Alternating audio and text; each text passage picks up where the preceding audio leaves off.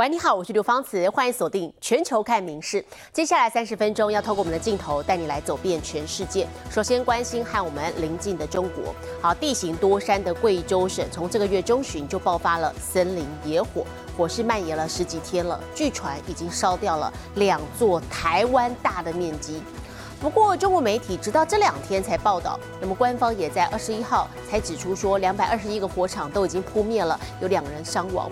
好，疑似淡化处理，引爆了舆论的批评。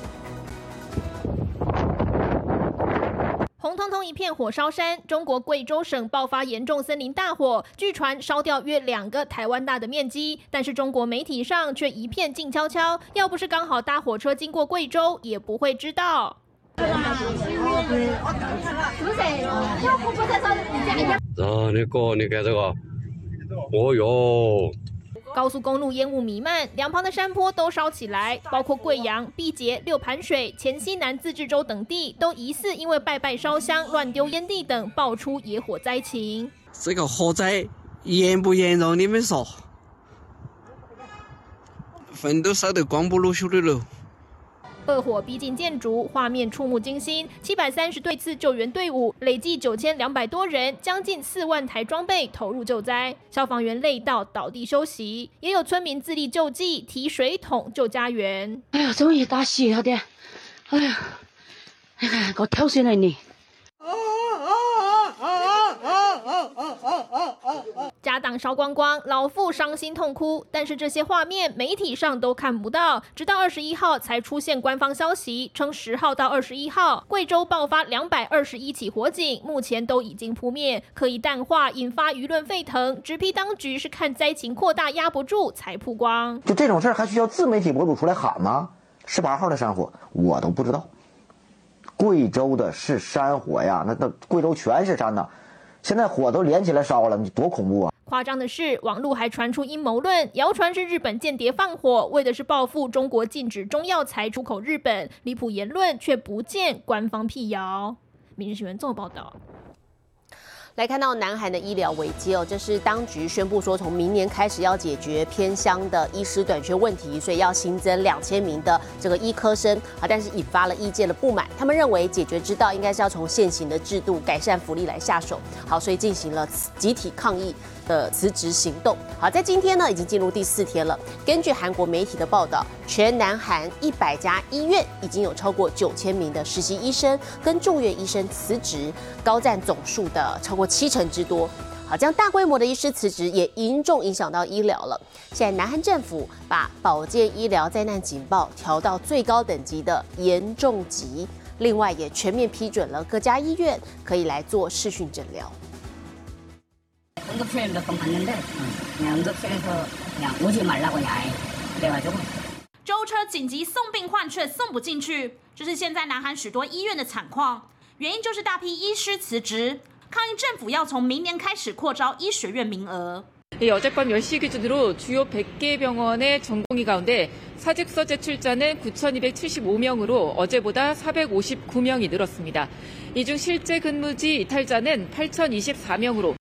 南韩超过九千名实习和住院医师辞职，高占总数超过七成。医师大规模出走，也严重影响医疗。光是在首尔主要医院，手术量能已大减五成，大批病患受到影响。画面中这名患者表示，自己被三所医院拒绝，到第四所才有医生愿意紧急替他动手术，解决骨折问题。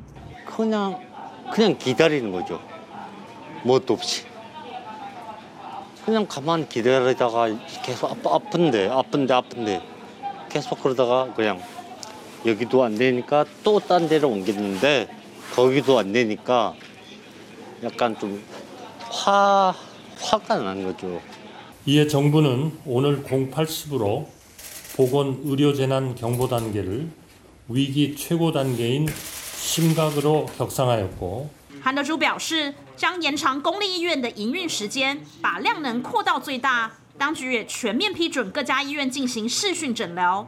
南韩政府持续对医师下达复工命令，也寄出吊销执照等行政处分。但医师显然也没有让步，南韩医疗僵局恐持续扩大。民事新闻林云贤综合报道。好，同样在东北亚，我们接下来关心的是晶片代工龙头台积电在日本熊本县的第一间厂区要在明天正式开幕了。好，有望提振日本的半导体产业。厂区的所在地菊阳町呢，近两年来景气也是爆发性的成长，大量的人潮跟钱潮都不断的涌入。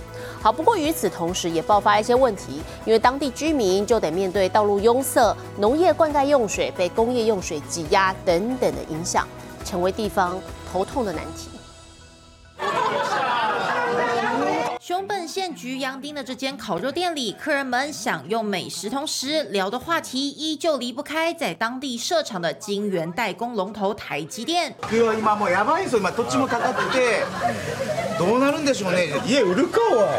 今もうやばいですよ。今土地もかかってて、どうなるんでしょうね。家売るかおい。やっぱ半導体だよね。やっぱ半導体じゃないか。台积电在熊本的首间厂区将于二十四号盛大揭幕。晶圆代工龙头进驻当地，不但让菊阳町地价连番上涨，也带动大批人潮前潮涌入这座农业小镇。不止居酒屋里天天都高朋满座，旅馆也住满相关人员。プリントしてあるのはもう TSMC の現場。 容纳来自四面八方的科技人才，举阳丁一带马不停蹄建设大小厂房民宅。但在小镇进入空前繁荣的同时，各种困扰也随之而生。除了上下班尖峰时段固定会出现的塞车乱象，厂区一带的农田更难逃影响。水を今まで溜めてた速度がまあ5分ぐらいで1000リッター溜まってたのがまあ18分になったりとかやっぱ水が出にくくなってる状態は現状あるので。台积电会选择落脚熊本，就是主意这里丰沛的水资源，但晶圆产程需耗费大量洁净水，如此一来反压缩到农地的灌溉用水，让许多农民烦恼是否该继续耕作。但台积电日前宣布决定继续在菊阳町建设第二厂，日本政府也预计提供约七千三百亿日元，超过台币一千五百三十亿的补助，借此稳定国内半导体供应。如何再让九州半导体产业重返荣耀，同时减少对当地居民的影响，也成为官方未来必须深思的课题。《民事新闻》综合报道。每一年二月二十二号呢是日本的猫之日啊！近年来，日本吹起了一股猫咪经济潮，根据估算，一年可以带来将近二点五兆日元的庞大商机。不管是这个猫咪的食衣住行日常用品，或者是猫咪咖啡厅等等消费经济，啊，各个产业都是在努力抢攻这块市场大饼。毛茸茸的身体，圆滚滚的大眼睛，慵懒可爱的喵星人，让人看了都忍不住要融化。由于日文的数字二念法和猫叫声极为相似，因此二月二十二号也成为日本文化中的猫咪日。走进东京秋叶原这间猫咪咖啡厅，只见来自不同国家的客人或站或坐，享受着与猫同乐的幸福时光。哇哦，猫の日なのね。おめでとう。 あなたのための記念日よ。据统计，日本国内登记的家猫数量已经来到近九百万只的历史新高。可爱猫咪不止抚慰人心，更带来超乎想象的巨大商机。关西大学荣誉教授宫本胜浩估算，包括宠物的饲料、医疗、生活用品，甚至是餐饮、旅游、住宿等消费，日本国内二零二四年的猫咪相关商机就将近二点五兆日元，超过台币五千两百亿，形成独特的猫咪经济学。経済効果この2024年でおよそ533億円と言われているので46人分です。猫咪还能成为推展地方观光的一大助力。位于东京的豪德寺据传是日本招财猫的发祥地之一。寺内的通道两旁摆满了上千只大大小小的白色招财猫吸引海外爱猫人士到此一游。猫が好きだから来ました。とても美しくてリラックスできますここはすごく有名な場所だからね。金運を招けるように招き猫を見に来たんです猫咪商机包山包海，甚至有企业针对家中无法养猫的民众，设计出这款搭载 AI 人工智慧的机器猫，一举一动都更贴近真实的猫咪。一推出就成为话题。面对日本的猫咪经济日渐扩大，各行各业也要绞尽脑汁抢攻这波市场大饼。民事新闻综合报道。好，相较于猫，有些人就是狗派了。我们再来看是美国总统拜登他们家的德国狼犬司令哦，这个咬人的问题又再度引发话题。有记录显示，司令在过去一年之内呢，咬过了特勤人员至少二十四次，还有人被咬到送医。专家说，拜登根本养错狗了，因白宫环境混乱高压。可是德国狼犬呢是工作犬，被硬当成家庭宠物犬来养，完全乱了套。德国狼犬司令模样可爱、活泼好动，却是白宫噩梦。根据美国特勤局记录，不到一年时间，他就咬伤特勤人员至少二十四次，甚至有人伤口深到必须送医缝合治疗。而且这还不包括其他同样在白宫工作的受害者。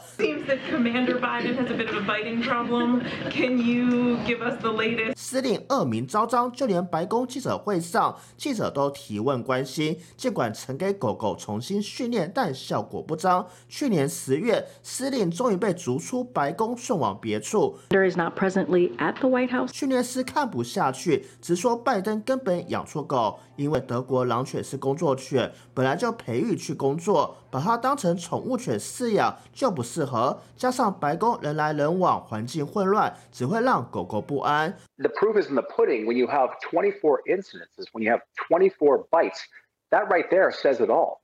To put that to put this in perspective, any other dog in the country that bit 24 times they would have been euthanized after the first two bites. 拜登钟爱德国狼犬，不止司令，先前养的冠军少校也是同一品种。但拜登养狗记录不佳，除了冠军年纪大，安详在白宫离世，后面两只都因咬人问题赶出白宫，只有虎斑猫小柳适应良好，成了目前白宫唯一毛孩。民事新闻林浩博综合报道。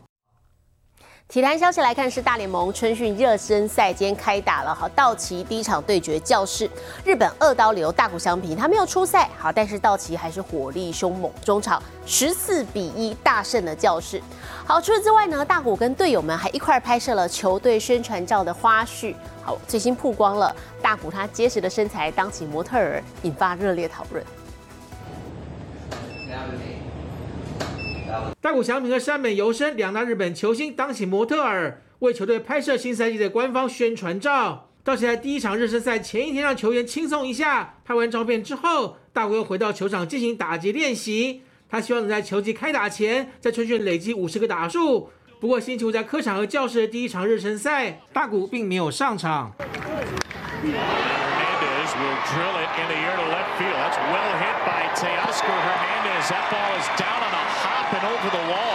一月才加盟的新朋友 Teoscar Hernandez 一局上半率先开炮，在满垒情况下超出两分打点，长林二垒安打首开纪录，二比零领先。这个半局道奇一口气攻下八分，奠定胜利基础。教士先发投手 Joe Musgrove 没有解决任何一位打者就退场，承担四分得分败投。三局上半，教士推出新加盟的日籍左投松井玉树上场救援。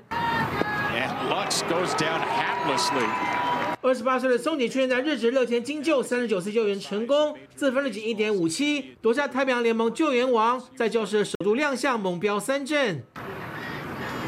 Chris Owings down swinging, and Campusano will complete the out at first. Back-to-back strikeouts, four swings and misses. 松井的滑球犀利，让 Gavin Lux 以及 Chris Owens 先后挥棒落空三振。他救援一局用了十二个球，没有被超出安打。最后一位打者 Andy Pages 也被松井的滑球引诱挥空，遭到三振，连三 K 结束这半局。不过全场敲出十二支安打的道奇，中场还是十四比一大胜教室。三月二十二，两队将在南韩首尔进行海外开幕战。民事新闻综合报道。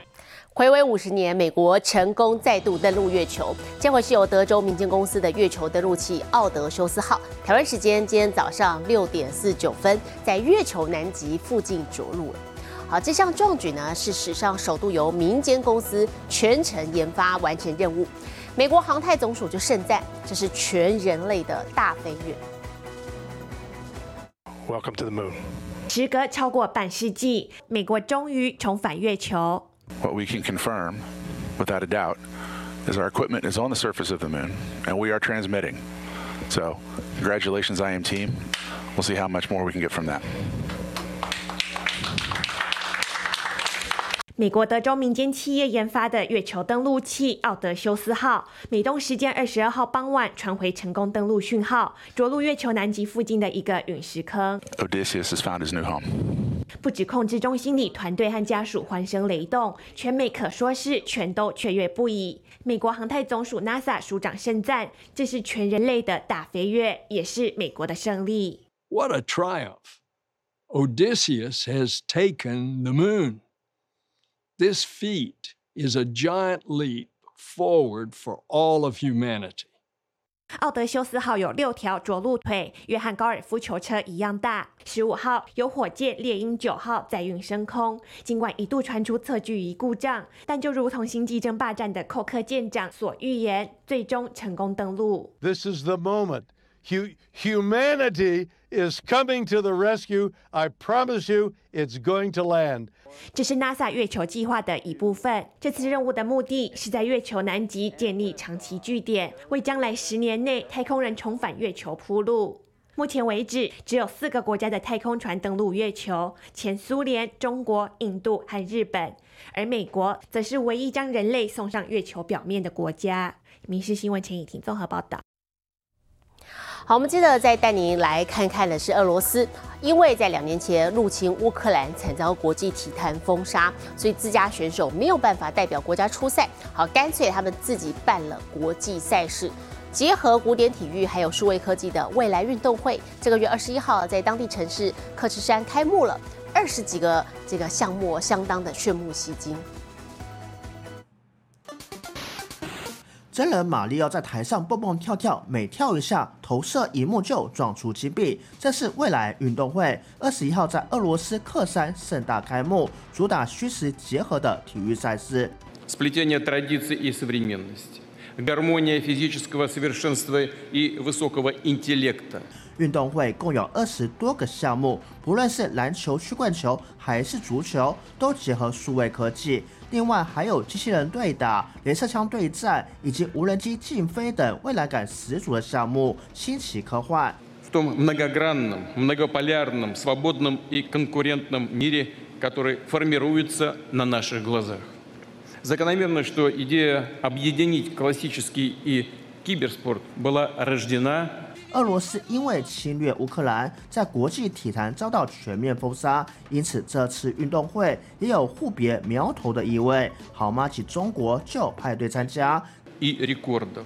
根据官方说法，总共有两千多名选手参赛，他们来自南美、欧洲和亚洲的一百零七个国家，竞逐一千万美元奖金。同时，俄罗斯的小弟也很给面子，白俄罗斯、哈萨克等国领袖以及塞族共和国总统都以贵宾身份亲自出席典礼。民事新闻林浩博综合报道。日本各地最近气温骤降，不只是人受不了，动物也要来取暖哦。我们接着带你来看，是在日本呢，这个有温泉乡之称的地方，当地就被民众募集了，有鸽子在这个地热温泉旁来泡脚，温暖一下身子。民众拍摄影片中，成群鸽子缩成一团，站在飘着淡淡烟雾的水洼中，模样逗趣又可爱。来到以温泉知名的静冈县热海市，一走出当地车站，就有一座宽广的免费足汤，供往来此处的游客泡脚休息。但日前却有人注意到，居然连栖息在当地的鸽子也跟着一起站在溢出的温泉水中取暖，在网上引发热烈讨论。すごい可愛らしい 風景だったんで、ぜひみんなに見てもらいたいなっていうのは、あともうほっとしたかったのかな。近来，日本各地气温再度下滑，记者亲自前往热海车站前，这天也同样能看到鸽子成群泡脚取暖，连研究鸟类多年的学者也是啧啧称奇。野生状態だと砂漠とかあ乾燥地帯暖かい地方に住む鳥なんですよ なので、まあ、寒さを好まないというか足つけて温まってるんでしょうねリラックスしてるという感じだと思います。至于游客最关心的卫生问题，热海市也强调会多加留意，避免让鸽子进入人类使用的足汤，让人鸟都能在冬日里舒适取暖。但将镜头转到中国的新疆地区，当地鸟类的命运却是截然不同。最低气温零下五十三度，十五级大风，裹着乱石，把车窗玻璃全都给打碎了，大批猴被冻死在湖里。新疆一带受今年最强寒潮影响，气温急降数十度，当地湖泊水面整片结冰，连原本栖息在湖上的候鸟也被卡在冰中，最后整群冻死，成为此次强烈寒潮下的牺牲者之一。《民事新闻》综合报道。好，除了这些地方冷飕飕之外，国际上详细的天气状况，我们接着把镜头交给 AI 主播敏熙。Hello，大家晚安，我是明视 AI 主播敏熙。明天就是元宵节，也是春节后的第一个满月。不过这次满月是相隔六十二年再次出现的元宵节最小满月，下次要再次见到，就得等到二零八六年。大家记得抬头看看，或是透过台北天文馆的脸书来观看直播哟。敏熙也先祝大家元宵节快乐。接下来来看今天的国际气象相关消息。墨西哥中部的烟峰火山又开始蠢蠢欲动，过去二十四小时已经二十三度喷发，大量火山灰和浓烟直冲天际。由于大约有两千五百万人住在火山半径一百公里范围内，因此烟峰火山被认为是世界上最危险的火山之一。现在来看国际主要城市的温度：东京、大阪、首尔，最低零度，最高十一度；新加坡、雅加达。河内最低十八度，最高三十三度；吉隆坡、马尼拉、新德里最低十度，最高三十三度；纽约、洛杉矶、芝加哥最低负三度，最高二十一度；伦敦、巴黎、莫斯科最低二度，最高八度。其他最新国内外消息，请大家持续锁定《民事新闻》。我是敏熙，接下来把现场交给主播，我是刘芳慈。感谢您今天的收听，也请持续收听我们各节 Podcast，带给您最新最及时的新闻。